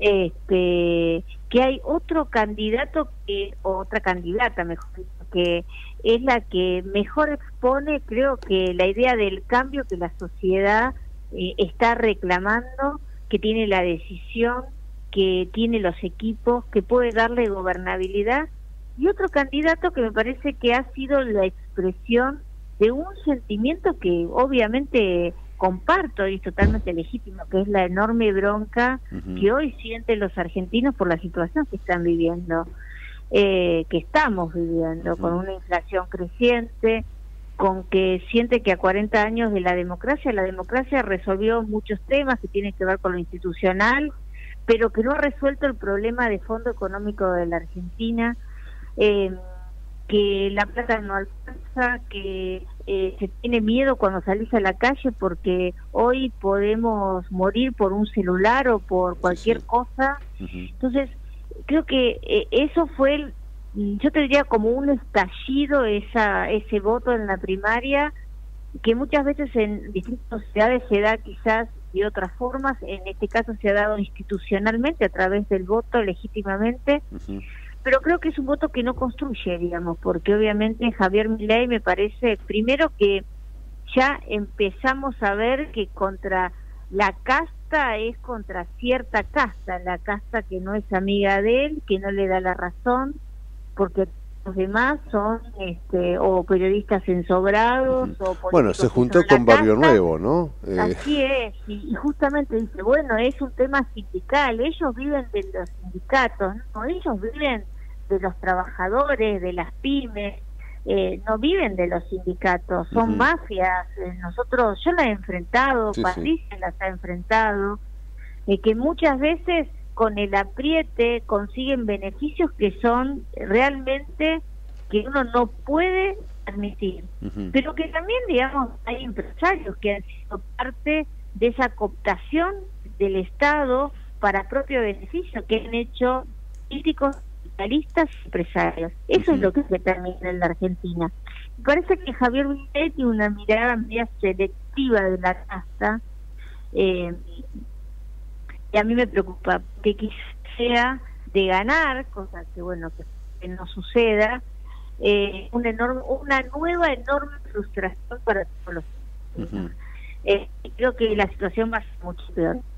La verdad es que a, a, que muchos argentinos que no han ido a votar también como muestra de su enojo eh, con el sistema democrático, eh, y que muchos argentinos que han elegido otra opción se vuelquen claramente a la candidata que puede llevar adelante, insisto, el cambio, puede poner orden en la Argentina, ese orden que necesitamos tanto en temas como este, de convivencia, ¿no? De terminar con los piquetes, pero también orden en el tema de dar una batalla contra el narcotráfico y contra el delito y fundamentalmente orden en lo económico, ¿no? Que permita terminar con ese Estado que le saca todos los días al ciudadano, al que quiere producir, eh, y creo que claramente esa candidata es Patricia, que puede darle al país no solamente el cambio que muchos ciudadanos están reclamando, sino que tiene la convicción, que tiene fundamentalmente la decisión, los equipos la experiencia y la posibilidad de en el Congreso llevar adelante las medidas que se propongan. Vos sabés que coincido, en principio, mm, de alguna manera sí hay que decirlo y hay que reconocerlo que mi ley, si se quiere, es el que mejor capitalizó esa bronca de la que hablábamos, ¿no? Esa, eh, ese voto visceral, porque uno también en algún punto mm, tiene claro que las pasos no cambian nada, simplemente plantea desde qué lugar de la grilla parten los candidatos, y en algún punto pudo haber sido un voto más visceral, y ahora, entre comillas, yo no soy quien para definir el voto de nadie, ni para eh, juzgarlo, pero sí se imagina uno que puede venir un voto un tanto más, eh, más pensado, entre comillas, o menos visceral. Eh, y en ese sentido, en algún punto, y ahí viene la pregunta, o por lo menos el pedido de, tu opinión, o, básicamente cómo plantean manejarlo, porque en algún punto creo que ha dejado más descolocada a Patricia que, eh, que a Sergio Massa el voto de las PASO, y creo que Patricia recién después de darle lugar eh, o, darle un poco más de protagonismo a, a Melcoñán ha generado un poquito más, o se ha acomodado un poquito más. Digo, eh, ¿cómo, cómo, ¿cómo ves eso vos? Porque en principio más de una vez se ha planteado que, a ver, Patricia más de una vez dijo, es todo o es nada. Capaz que la gente votó en ese sentido lo que representa mi ley para que sea un poco más que todo. Me explico, ha quedado un tanto descolocado y ahora creo que se está acomodando. Pero ¿cómo, cómo, cómo ves eso vos? Mira, yo creo que claramente ayer eh, yo estuve en la presentación este, del libro de Patricia que claramente explica, eh, bueno, el estado en que estamos todos los ciudadanos, pero fundamentalmente dar respuesta y, soluciones a esos problemas. Eh, y yo creo que muchos de esos cambios se pueden llevar adelante rápidamente y creo que claramente Patricia tiene la decisión para hacerlo. Creo que obviamente en un momento, un primer momento, muchos dudaron, dudaron que si Patricia podría acumular todos los votos de Juntos por el Cambio y eso por lo menos las, las primeras encuestas están mostrando que sí y que creo que tiene una posibilidad de crecimiento como ha sucedido con un voto, voto por ahí más pensado, como comentábamos, que ha sucedido siempre, digamos, uno va al 2015, al 2019, Este, eh, Juntos por el Cambio recuperó más de 10 puntos entre la paso y la elección general. Entonces yo creo que tiene todas las posibilidades, estamos saliendo a, a, como siempre, ¿no? A dar la cara, a explicar, a confrontar con esa bronca que hoy el ciudadano tiene y a explicarle que, que estalle todo no es una solución, porque nosotros estamos en ese país donde todo puede estallar. Y nos puede afectar, puede afectar a, a, tu abuelo o a tu madre o a tu padre porque va a perder la jubilación, porque va a perder el sistema de salud que lo asistente. Patricia va a terminar, por ejemplo, en el tema del PAMI con eh, el, el, el choreo que allí llevan adelante con ese esquema de una obra social que la han puesto al servicio de la militancia, no al servicio de los jubilados. Va a volver a poner la salud de los jubilados a su favor. Vamos a trabajar para que eh, haya trabajo en la Argentina, que aquel que quiere contratar un trabajador pueda hacerlo. Entonces, queremos explicarle a la gente esto, queremos trabajar para ello, no queremos trabajar para ninguna casta, es más, queremos hacer un gobierno austero en donde vos me conocés bien, la lucha contra la corrupción comience desde el primer día. Y por supuesto, como ayer bien lo dijo Patricia, aquel que no se anima a dar estas batallas tiene que apartarse.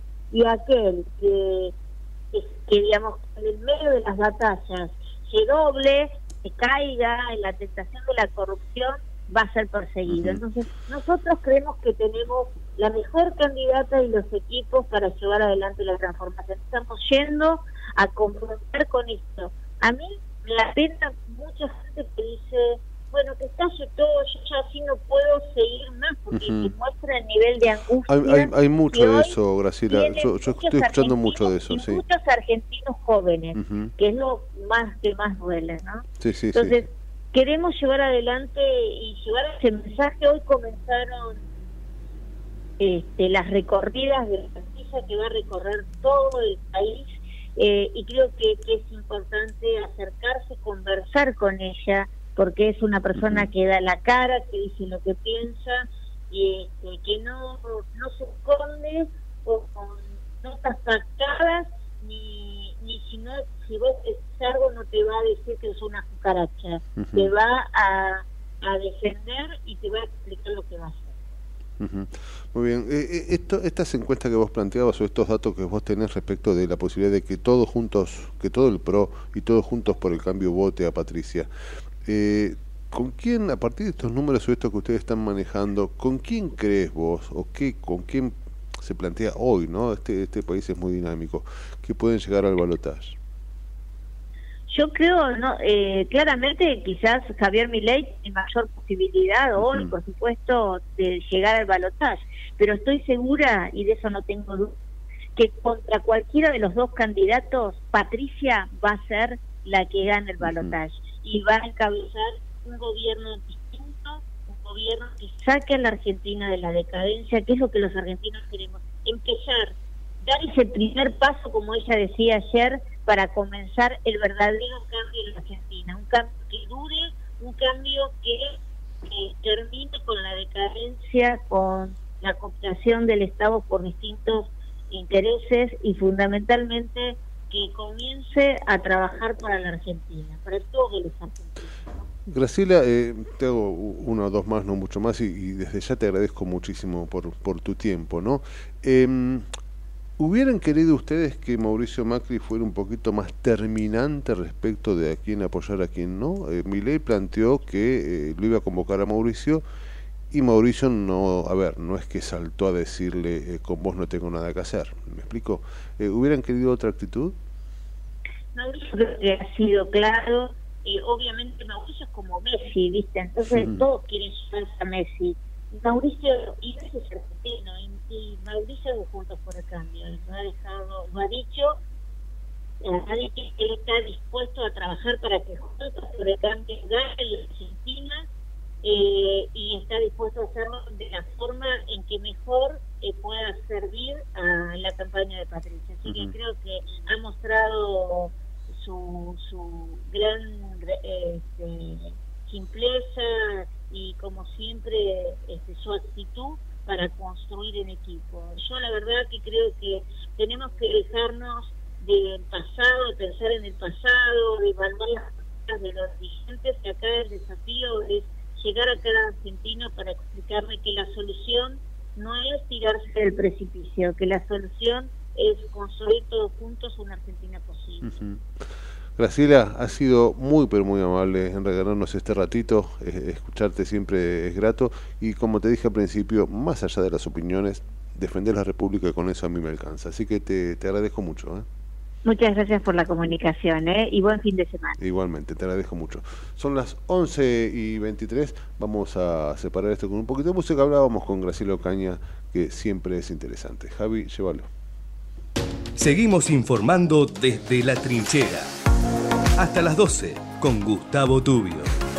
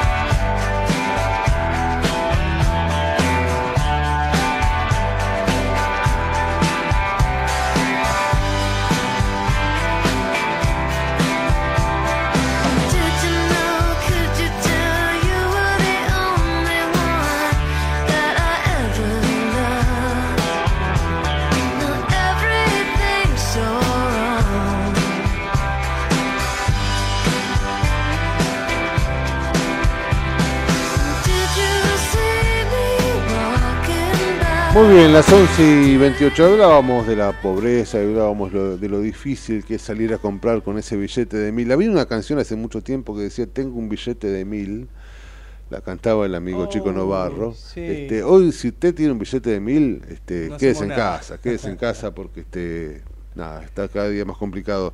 En ese sentido, Matías nos iba a contar el precio de algunos cortes de carnes que son sinceramente para Sí, temblar. ya ¿eh? ni, ni el de 2000, que hace poquito lo veíamos. Por Dios, que sí, sí, teníamos. sí, sí, tal Parece cual. que todavía lo tengo por ahí. ¿Lo tiene por ahí? Sí. Usted está ahorrando, ¿eh? Dura, dura, ya duró bastante, aguantó Claro, bastante. Bueno, tenemos lo, una de las cosas que aumentaron, Raúl, y lo vimos y lo vemos a diario cuando vamos a comprar, por ejemplo, a la carnicería. Los cortes de carne, algunos han tenido aumentos realmente significativos. Los alimentos han dado un salto tremendo. El ¿eh? mes de Sí, agosto, sí. bueno, siempre, los alimentos y las bebidas eh, no alcohólicas suelen ser eh, un- uno de los que más impacta dentro de la inflación en general. ¿Cuáles fueron los cortes de carne que más aumentaron durante el mes de agosto? La carne vacuna, según un informe, aumentó un 30,2% Qué en, el- en el octavo mes del año y tuvo un alza de 124,9% en los últimos 12 meses. Que es la inflación interanual. Claro, más o menos Eh, va más de la mano. Va de la mano con la inflación intera- interanual, solo que en, en- en los últimos este, eh, dos o tres meses ha subido muchísimo. Usted me habla de un 30, hoy es increíble. Bueno, esto es un informe que realizó el Instituto de Promoción de la Carne Vacuna Argentina. Es un relevamiento que se basó en los datos consultados en 80 carnicerías y en 40 supermercados. Porque, recordemos, no es lo mismo eh, con los distintos programas, con el gobierno Sí, que sí, tienen claro. las grandes cadenas de supermercado, con el comercio de proximidad que tenemos en el Tal barrio cual, tal cerca de casa. Las principales subas se registraron en la picada común, Mira. una de las cosas que más llevamos. Sí, tal Eh, cual. Sí, sí, sí, sí. Qué rico un pati casero con Eh, quesito un arriba. pati casero, unas ricas las empanadas. boloñesas, mi amigo. Un, un pastel de papa. Puta, cállese, ¿eh? Eh, bueno, el- la carne picada común aumentó un 39,9%. Sí, una locura, un Casi un 40%. 40% en el mes de, de agosto. El osobuco, Mira, 32,3% el osobuco. Un pucherito. ¿no? Siempre, siempre es bienvenido en un Sí, puchero ¿qué con verdurita. Y hay que no hacer. ¿eh? Sí, tal cual, en el caracú. El caracú. ¿eh? Usted, yo le voy a dar una- un secreto mientras seguimos A ver. sufriendo con los precios. Usted tome pan, un pedazo de pan, un millón, lo corta al parte al medio, pone un poquitito de manteca, poquitito, ¿eh? Sí. y arriba este el caracú. El, el relleno. Sí, después me cuenta. Qué cosa rica. Bueno, no, eh, bueno, se va acercando el mediodía y bueno, pensar lo que todas las cosas que podemos hacer con estos corto- cortes, pero atención al bolsillo también. Por Dios, sí, sí. La sí. tortuguita. Un corte. No como mucho un corte que no es que muy. es como la colita, no sé cuál es la sí, tortuguita. sí, se, se está poniendo mucho de, Sí, de moda. es Yo como la picaña que no existía Claro, y ahora es... y ahora te piden picaña, que es como la parte de, de atrás Sí, del mulo, sí, no sí, sé bien No específicamente. sé dónde es, pero este, pero está Pero buena. es rica. Es un corte más brasileño. ¿no? Para hacer la mechada. He visto muchas muchas recetas que estas que andan dando vuelta por Instagram. Sí, sí, sí, sí. Eh, la tortuguita, un corte noble, pero este no, no, no, no es muy muy popular, digamos. Ujú. 34,3% aumentó Mirá la tortuguita. Todos estos precios por kilo. ¿no? Claro, claro, por supuesto. Bueno, treparon eh, a 1.612 pesos, 1.680 y 2.340, eh, 2.394, ¿no? Este, respectivamente cada uno de los cortes que te decíamos, o este, en este caso la picada, eh, 1.600 pesos. En algunos lugares lo he visto un poquito más.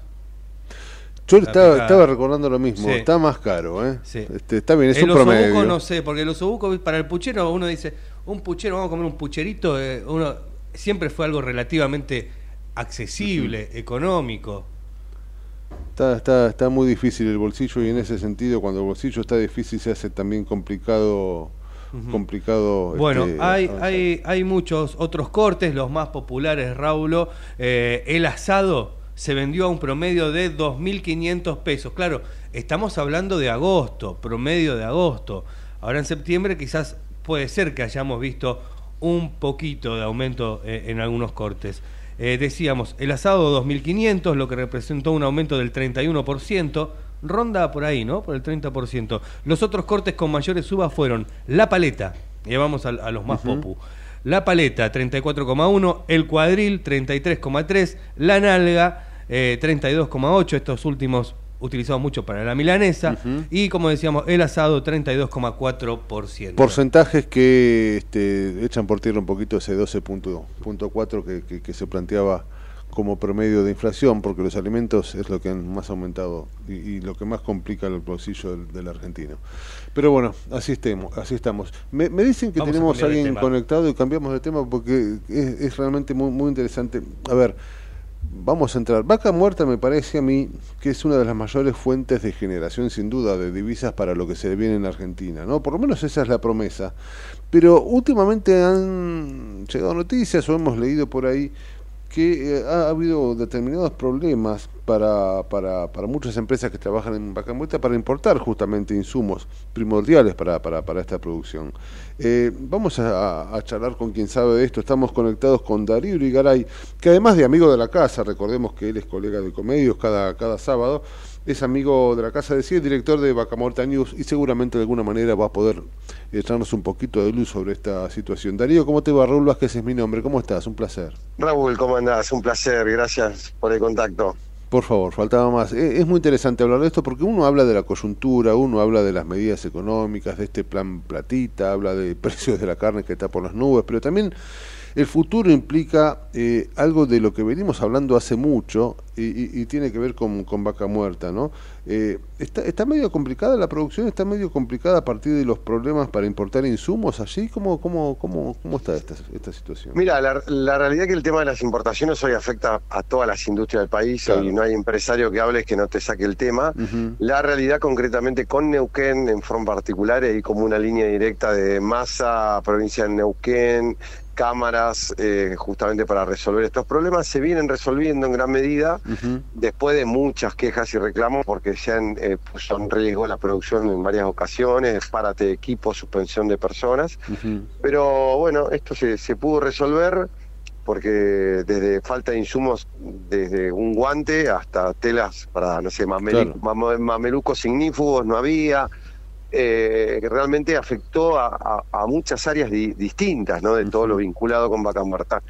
Pero bueno, eh, es un tema que sigue sin resolverse. Nosotros estos días estuvimos eh, este, en la Argentina Oil and Gas, que se desarrolló acá en la ciudad sí. de Buenos Aires, justamente, pero bueno, donde eh, más de 300 expositores participaron, cerca de 26 mil personas. Esto fue desde el lunes hasta el jueves, hasta el día de ayer, eh, ocurrió esto acá en Buenos Aires. Y realmente uno ve una industria realmente con un potencial muy grande donde hoy eh, impactan en el 8% del Producto Bruto claro, Interno del país, claro. eh, donde a pesar de todas estas idas y vueltas sigue avanzando y progresando Vaca Muerta, este, realmente es algo que ya tiene un peso propio, y con, con el tema de los gasoductos, oleoductos que se están construyendo, esto ha generado que, bueno, en los últimos meses viene creciendo a paso firme la producción uh -huh. tanto de gas como de petróleo, generando mayores regalías para la provincia de Neuquén, este, más trabajo, y bueno, falta que esto obviamente... Estos problemas, crezca. claro, que generan eh, la, la, importación y demás, eh, influyen seguramente en esta suerte de, de, mini crisis o crisis, no sé cómo llamarla, porque hoy tenemos un nuevo gasoducto que hay que llenarlo también, ¿no? Eh... Claro, bueno, en este sentido, para que tengas una idea, el último mes, justo ayer charlábamos con el ministro de, de Energía de la provincia de Neuquén, con Alejandro Montero, y le preguntábamos sobre esto y él nos decía que ya eh, de, de, la última mejor, eh, digamos, producción, que era, no sé, cerca de los 91 millones de metros cúbicos, ya ahora pasaba como a, a 106 mil, uh -huh. eh, y bueno, viene creciendo, o sea que ya se está poniendo más gas en producción este, para que sea comercializado. Eh, nos decía obviamente que esto va a ir creciendo de acuerdo también a la demanda. Uh -huh. sí, sí, eh, claro. Pero bueno, esto ya hoy ya es una realidad que por ahí algunos desconfiaban, che, será verdad, agarraban la válvula que no andaba, no, no. Sí, yo, yo te, te, digo la verdad, eh, Vaca Muerta uno viene hablando y viene escuchando hace mucho de Vaca Muerta y hasta hace no mucho uno pensaba que, bueno, y viejo, ¿y cuándo empezamos a vivir de vaca muerta? Cuando, bueno, parece que esa realidad, hay que decirlo, empieza a ser este un poco más concreta y un poco más certera, ¿no? Y es así, es así, uno, uno viene viendo eso, que justamente ya este, va impactando, sí, yo creo que ya eh, los números lo, lo, vienen mostrando así, uh -huh. ya el año que viene eh, va a empezar, o sea, ya hoy se, eh, se está importando menos y ya el año que viene yo creo que se, se revierte la balanza, al menos en el sector energético, para que sea más lo que se exporte que lo que se cual, importe. justamente eso te quería consultar. para A partir de tu experiencia, de lo que sabes, ¿cuándo, cuándo crees que podemos esgrimir esta hermosa bandera de la soberanía energética? Y yo creo que ya estamos en ese camino. Este, obviamente que siguen falta muchas inversiones, leyes, como inclusive la de GNL que sigue dando vuelta en el Congreso. Se, no sé, ya había proyectos presentados hace más de cuatro años y, y no salen. Este, donde hay un proyecto que por ahí tiene nombre y apellido para lo que es este Petronas, en el convenio que quieren armar de GNL con IPF. Algunos dicen, mirá, saquemos algo, saquemos algo como para empezar pero la idea es que sea algo, un, un proyecto ma- eh, macro y no un proyecto con nombre y apellido, ¿viste? Un poco la, la discusión que se está dando, pero bueno, se está hablando con- de eso y realmente yo creo que, no sé en el contexto político ¿no? que estamos viendo hoy si lo van a sacar, pero bueno, para, para que se empiece a hablar de las inversiones en, en ese sentido, pues están hablando que una planta GNL puede, no sé, costar 5 mil millones de dólares. Claro, claro. Eh, eh, hoy tenés otros países, como inclusive Brasil, ya, ya tiene una ley marco y nosotros no. Y a decir, che, ¿cómo puede ser? O hay otros lugares del mundo que también. Entonces hoy tenemos que entender a la industria como una industria global donde impacta en, en- en distintos lugares del mundo y donde las empresas van donde le, les sirve más. Y hoy se necesita la energía en el contexto de toda la, la guerra de Rusia contra Tal Ucrania cual. eh, y todo esto que está viviendo Europa. Nosotros tenemos un, algo muy importante que nosotros estamos a contratemporada con Europa y esto lo veía porque tuvimos este año también la posibilidad de viajar y acompañar la misión comercial a Canadá y le preguntaba, le digo, che, ¿por qué no venden gas? Y porque nosotros nos tenemos que calefaccionar al mismo tiempo que, verdad, que mirá, Europa. es cierto eso, claro. Y, y nosotros tenemos en eso Esa tenemos posibilidad. contra- Claro, entonces al estar en contratemporada, cuando nosotros no usamos el gas, tenemos esa posibilidad. Entonces, bueno, si nosotros seguimos creciendo a nivel producción, en suplir la demanda interna y sobrepasarla, en un punto, obviamente, durante todo el año vamos a exportar y mayormente cuando más se lo requiere en Europa, vamos a tener más capacidad de poder exportar gas justo cuando los otros no lo necesitan. O sea que va a cerrar por todos lados. Entonces, hoy las posibilidades son enormes. Obviamente que lo que nos juega contra reloj es la transición energética, que es, digamos, el, el- lo que hoy todos marcan. Decir, che, tenemos para 150 años, pero de acá a 30 años ya después no sé si seguirá Entiendo. siendo la energía que mueve al mundo, ¿no? El gas. Sí, sí, sí, está avanzando este, otras fuentes de energía mm, a, a pasos agigantados, ¿no? Por eso, bueno, veremos cómo se resuelve. Pero en definitiva también está claro, a partir de lo que decís, que lo que más se necesita ahora, digo, es el laburo de los diputados y los senadores, ¿no?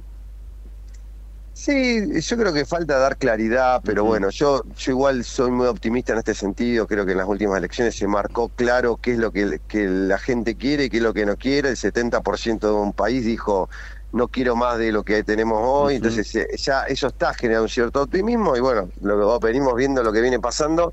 eh, algunos con un proyecto que quieren privatizar IPF, que a algunos les cayó bien, a otros no. Sí, sí. Este, porque algunos te dicen eh, IPF tiene que ser más eficiente, que por ejemplo eh, es un poco lo que la otra lo escuchaba Melconian y vos decís que eh, preferimos que ya siga estando como está, pero que sea más eficiente, Claro, es decir, claro. es coherente y mira que dice, nada, privaticémosla. Sí, sí, sí, Nosotros sabemos lo que pasó cuando se privatizó, pero bueno, en un estado donde también se le permitió hacer un montón de cuestiones. eh, y bueno, todo esto yo creo que falta mucho, son cosas que tampoco van a pasar de un día para otro. Tal Hoy, cual, tal cual, es todo un tema- proceso, todo un el, el poder es, eh, transferir divisas al exterior es algo clave que todas las empresas te dicen. Yo te, yo te traigo mil millones de dólares y cuando me quiero llevar 100 me decís no. Entonces, esas cosas las empresas te dicen, nada, que no voy a llevar plata si vos no puedo girar La dividiendo famosa libremente. este, seguridad jurídica, ¿no? La famosa Exacto. cuestión de saber de qué le ofrecemos para de qué manera poder hacer su negocio también. Eso eso también es importante. Darío, mañana tenés un programa. Contanos muy rápidamente este qué va a abarcar tu programa porque siempre es muy interesante. Creo que van Sí. por el programa ciento, más de 100 programas han- han- tienen ya aquí este Sí, en Ecomedios. estamos, estamos recorriendo ya la tercera temporada de Vaca Muerta News Radio. Ahora, Ujú. este sábado salimos con la edición 116, que vamos Mira. a estar compartiendo muchas de las entrevistas que hicimos estos días en la Argentina Oil and Gas, que tuvimos la suerte de podernos conectar desde el presidente que del IAPG, que es el Instituto Argentino de Gas y Petróleo, Ernesto Arandón, que bueno, nos cuenta un poco todo lo que se hizo y se vivió en la, en la Oil and Gas y toda esta cantidad de empresas que participaron. Después estábamos, vamos a estar charlando con el intendente Danielo, el corazón de Vaca Muerta, Ajá, también con el, el intendente de San Patricio del Chañar, con Leandro Bertoya. Eh, el de Añelo es Milton Morales, no olvidé nombrarlo, eh, a Leandro Bertoya, que es de Chañar, que también es una localidad que está a mitad de camino entre Añelo y, y- y Neuquén, que viene creciendo muchísimo con el desarrollo inmobiliario y también con, con todo el de- desarrollo hidrocarburífero. eh, que también hizo una presentación en la rural con, con, con un poco todo lo que se está desarrollando ahí. Bueno, Ujú. hubieron un montón de presentaciones de Vaca Muerta eh, particularmente con distintos desarrollos, pero bueno, después estuvimos este, charlando con el presidente de Shell Argentina, también una, una entrevista muy buena donde bueno nos cuenta todo el compromiso, estuvimos también con Daniela Ruche, que es la presidenta del Consejo Liberante de Rincón de los Sauces, que está en la ruta del petróleo donde termina ya pegadito a Mendoza, en el norte de la provincia de Neuquén, y también es bueno candidata electa como diputada provincial, y justo nos encontramos con, con, con el gerente de, de asuntos institucionales de Chevron, que está ahí en Rincón de los Sauces, así que teníamos Programa la completísimo, completísimo No, no, programa para y- mañana. Y sí, no, eh, y muchas notas al palo, ¿viste? Bueno, estuvimos Sí, con el sí, ministro sí, de. Energía de Neuquén, con el gobernador de Neuquén. No, un programa, no, no, eh, muy, muy copado porque pasamos por todos los principales actores de Vaca Muerta. Este, con algunos empresarios también estuvimos charlando. Nos quedó material para otro programa, así que seguramente la otra semana vamos a compartir algunas entrevistas más, porque la verdad que Genial. muy nutritivo de tener toda información de primera mano, de poder conocer.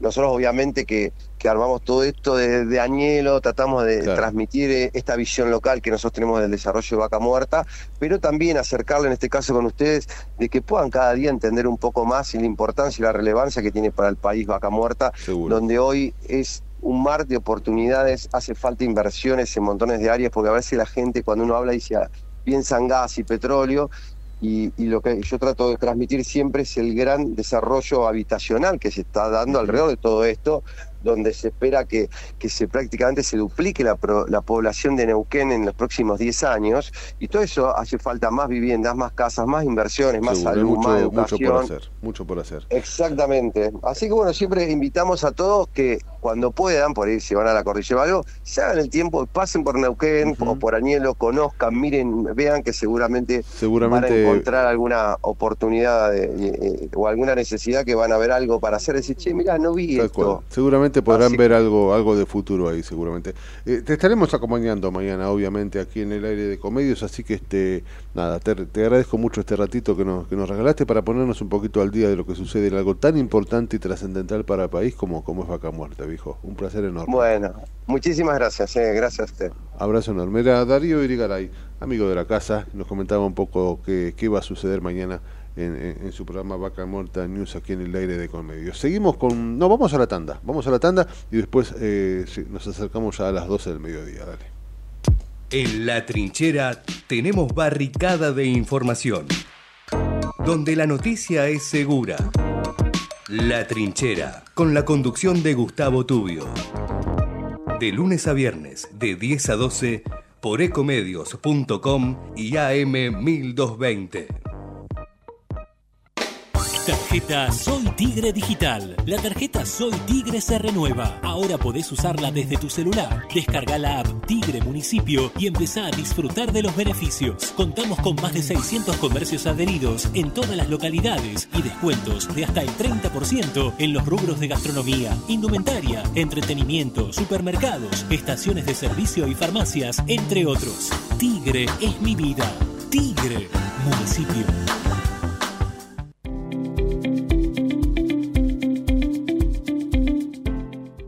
Subsecretaría de Educación continúa con las propuestas pedagógicas para los establecimientos del distrito. Esta iniciativa busca mejorar la experiencia del aprendizaje y contribuir en la calidad educativa de los chicos merlenses. Las escuelas del distrito pueden solicitar estas actividades en la Subsecretaría de Educación ubicada en Juncali y Riobamba o por mail a merloeducación.gmail.com Gobierno del Pueblo de Merlo, Intendencia Menéndez. Vacía y cepilla los recipientes que acumulen agua.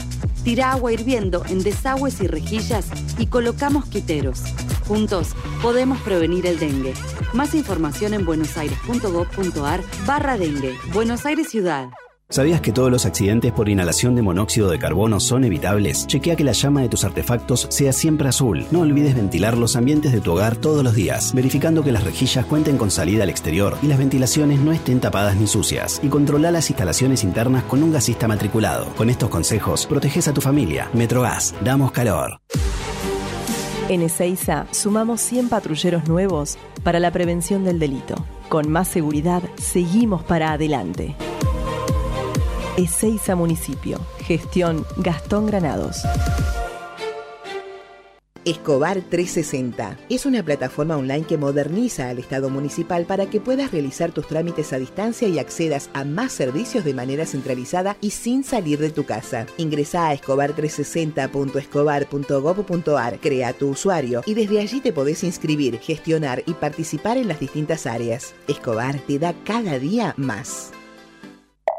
En el 2023, Almirante Brown cumple 150 años y lo festejamos con obras históricas como los pasos bajo nivel de San Martín, Calzada y Longchamps, el viaducto de Ruta 4 y Rotonda Los Pinos, el primer edificio de aulas y la estación de trenes de la universidad y la nueva avenida Capitán Olivera. En este nuevo aniversario, seguimos trabajando por el Brown que soñamos y que nos merecemos. Todos somos Brown. ¿Tenés que pagar internet y las cuentas? Tenés cómo hacerlo desde tu celu rápido para seguir con tu serie. Tenés, una, app que te resuelve la vida. Tenés Galicia. Tenés Galicia.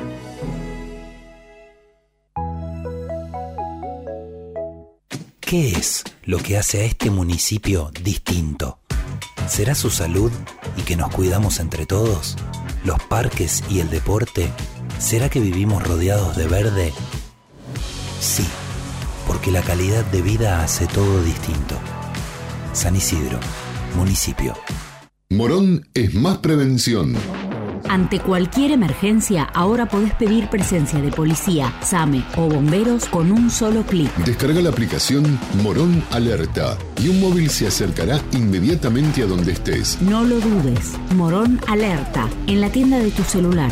Municipio de Morón, corazón del oeste. Ingresá a Edesur, cambia a factura digital y colabora con el medio ambiente reduciendo tu consumo de papel. Es un pequeño gran cambio para un mundo más sustentable. Adherite en edesur.com.ar o en la app Edesur en tu celular. Rosario, tu punto de encuentro todo el año. Conoce todo lo que podés hacer en la ciudad en www.rosario.tour.ar.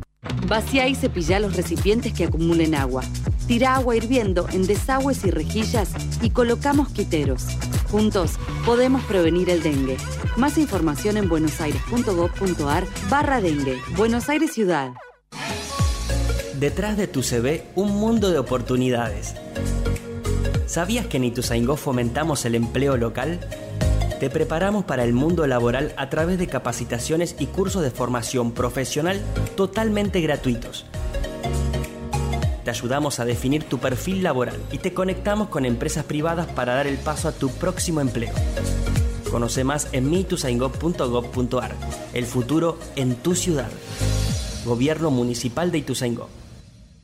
Secretaría de Seguridad. Teléfonos útiles José Cepaz. Emergencias 911. Comando Patrulla 02320 440005. Comisaría Primera 02320 422 111. Comisaría Segunda 02320 466 661. Comisaría Tercera 02320 446002. Bomberos José Cepaz 02320 422222. Ambulancias 02320 439300. Secretaría de Seguridad 02320 447464. Defensa Civil 02320 441900. COM 02320 433856. Emergencias COVID 107 147 11 56 18 30 25 y 11 56 18 30 66. José Cepaz Municipalidad. Intendencia Mario Ishi. Lanús, más de 35.000 vecinos se inscribieron al portal de empleo municipal. Contamos con más de 270 empresas en la comunidad laboral. Hay 1.200 ofertas laborales publicadas y cubrimos más de 3.000 puestos de trabajo en los últimos dos años. Informate en lanús.gov.ar barra portal de empleo. Lanús nos une. Si querés emprender, abrir un comercio, empresa o industria, en 3 de febrero sos bienvenido. Te decimos gracias. El costo para habilitar acá es cero, como lo escuchaste.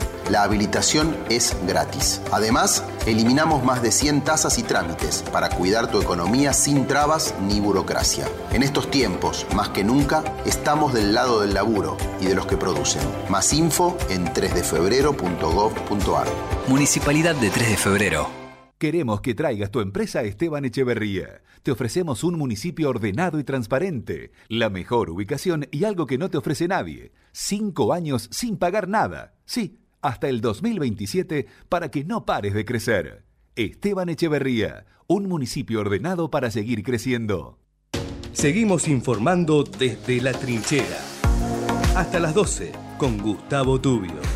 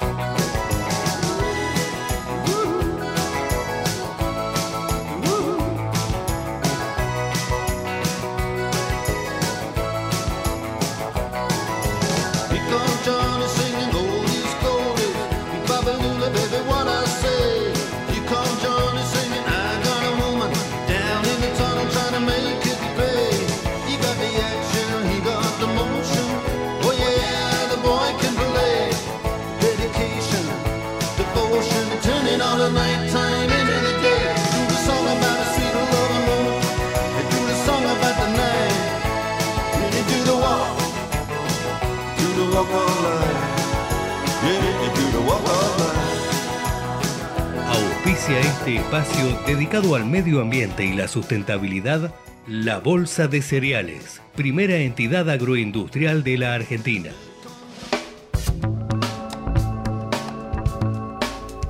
Muy bien, a las 11.55 la trinchera sustentable como siempre de la mano del querido Guillermo Saltomando. Guille, ¿cómo te va? ¿Cómo va eso? ¿Qué tal? Buenos días. Eh, aquí palpitando lo que va a ser en Nueva York el 17 de septiembre eh, los líderes mundiales asisten a la cumbre de acción climática de Naciones Unidas y en diferentes eh, ciudades se están organizando obviamente manifestaciones por la descarbonización del, del, del planeta, ¿no? Cosa no, sabemos qué efecto van a tener, pero por lo menos mantienen la, la la opinión pública activa, tanto en Nueva York como en España, en Madrid. No tengo información de, actividades en Buenos Aires, pero siempre cada tanto los jóvenes por el clima y otras organizaciones también este, organizan este, algún tipo de manifestación. Esto tiene que ver, obviamente... Espero que esa manifestación no incluya eh, el asadito del domingo, donde el carbón también tiene su protagonismo, ¿no? Bueno, ese es otro, otro tema. Pero bueno, el, el precio ayuda para que uno mire para otro lado, sí, Absolutamente. absolutamente. sobre la parrilla. Tal cual, tal cual. Exactamente. Pero con, el tema justamente Ciudad de Buenos Aires, la UBA presentó un proyecto muy interesante que tiene que ver, como hemos hablado alguna vez, de los tranvías. Es extraordinario, Guille, es extraordinario. Viste, cuando uno plantea que no todo tiempo pasado fue mejor, yo creo que sí en este sentido. ¿no? El tranvía absolutamente sustentable, ¿no? Ha, vuelto inclusive a tener mucho peso en, ciudades importantes europeas, modernos, porque, porque, porque digamos son silenciosos, son eh, beneficiosos con el medio ambiente porque no hay combustible fósil, andan por un solo carril, por lo tanto no tenés maniobras peligrosas. Tal cual. Eh, Tiene montones de ventajas, montones de ventajas que tienen que ver con seis veces más barato seis veces más barato que, el subterráneo el transporte eh, está mutando muchísimo en las principales eh, urbes no eh, en, Francia estaba leyendo hace poco en París que suspendieron por ejemplo el uso de monopatines. Exacto Como se usa mucho Acá sí, lo hemos hablado aquí en, el espacio, hemos hablado de ese tema, que en su momento el municipio, la alcaldesa de, de París ha, ha limitado eso. Eh, bueno, es todo un debate porque tiene que ver con la seguridad. Así que es un tema para. ¿Esta es una propuesta de la UBA? ¿no? ¿Es una propuesta de la UBA? Es de la UBA del Centro de Estudios Centro de Estudios de Transporte del Área Metropolitana este, y la UBA estuvo trabajando en este, este en este tema.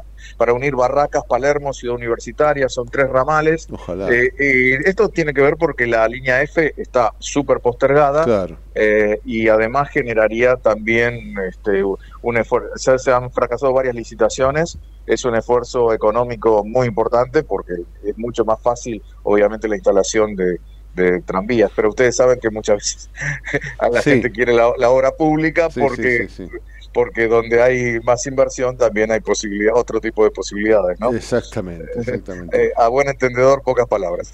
Eh, y, y, con respecto a, otros temas eh, con medio ambiente, plantaron 1.100 árboles eh, autóctonos en el Parque Nacional Lanín. Esto es muy importante porque tiene que ver con los incendios que había habido en el Cañadón de la Mosca. Ah, mira, me acuerdo, sí, sí Y entonces voluntarios y ONG y también la gente de Parques Nacionales estuvieron con eh, plantines, 1.100 árboles en esa zona por lo tanto, eh, de alguna manera se está eh, tratando de restablecer lo que lo que era en algún momento. Son coigües que crecen bastante rápido. Eh, bueno, hay otros árboles como lengas y, otras especies que son más lentos, pero de cualquier manera es, es un comienzo, es una iniciativa interesante entre el tercer sector, ONG y el Estado allí.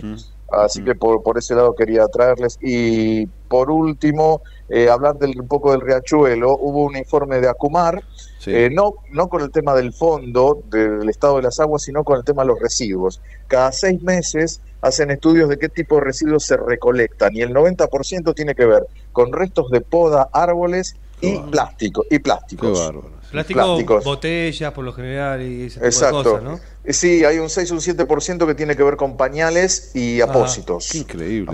apósitos. Este, y son varias toneladas que se van recolectando, pero generalmente pasa por ahí podas, eh, plásticos, vidrios eh, y bueno, todo lo que tiene que ver con pañales mm. y ese tipo de, cosas. Guille, a partir de tu experiencia, de todo lo, de lo que sabes y has leído esta cuestión, ¿tendremos alguna vez la posibilidad de ver un riachuelo más o menos este, lógico? digo, más o menos sano y hay promesas de hace tantos años. En verdad, el, el, problema de la remediación con el subsuelo, con, digamos, con el, y con el suelo, mejor dicho, tiene que ver con los metales pesados, que si vos removés eso, es inclusive peor. Eh, obviamente se ha logrado con el Támesis, se está trabajando con el Sena en París por los Juegos Olímpicos del 2024, eh, y si se pudo en, otro, en otros lugares donde realmente estaba complicado, tranquilamente se podría hacer. Lo que sucede es que vamos muy lento.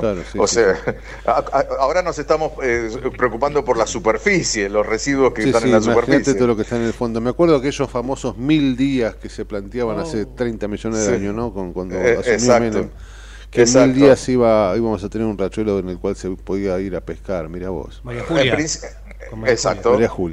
Principio dejar de contaminar, ¿no? Que, la, que los controles sobre las empresas están bastante fuertes, pero hay otro problema estructural que no se dice, las cloacas. Claro, o sea, el Gran Buenos Aires en muchos lugares no existen cloacas y va todo, como viene a la cuenca.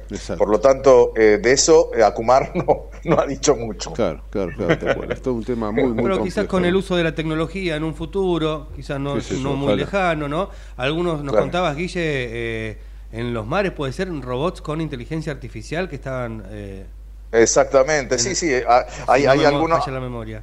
Hay algunos robots que trabajan sobre la superficie, pero tiene que ver, por ejemplo, en puertos, más que nada con los residuos de, de, todo lo que es combustible fósil, combustible que queda en, los, puertos. Y también hay otro, otros robots que están trabajando a nivel eh, más estructural, al menos en, en, lo que se llama la, las islas que hay frente a las costas de California de, de residuos se empezaron a hacer algunas experiencias piloto, pero eh, eh, no, no, eh, es, muy costoso, estamos hablando de una inversión muy, muy importante. habría, que, habría que ver. Acumar tiene un presupuesto mm. interesante, porque ahí está el Estado nacional y la, la, ciudad de Buenos Aires y la provincia de Buenos Aires. Sí, sí, sí, seguramente tiene mucho. Pero como siempre en Argentina este lo urgente antes que lo, lo prioritario, ¿no? Sí, sí, sí. Eh, lo que pasa es que habría que ver justamente cómo se está utilizando ese presupuesto. Eh, muchas veces ese presupuesto se va mucho en sueldos. Claro, claro, claro, tal cual. Así estamos, Guillo, querido, así estamos. Eh, muchísimas gracias, como siempre, completísimo e interesantísimo como, como, como cada intervención en, nuestro programa. Así que es un regalo que estés acá con nosotros, dijo. No, por favor, un fuerte abrazo y buena, buen fin de semana. Igualmente, igualmente. La seguimos la semana que viene. Por supuesto, gracias. Cerramos esto entonces con Guille Saldomando y, y nos despedimos. Dale. Auspició este espacio dedicado al medio ambiente y la sustentabilidad. La Bolsa de Cereales, primera entidad agroindustrial de la Argentina.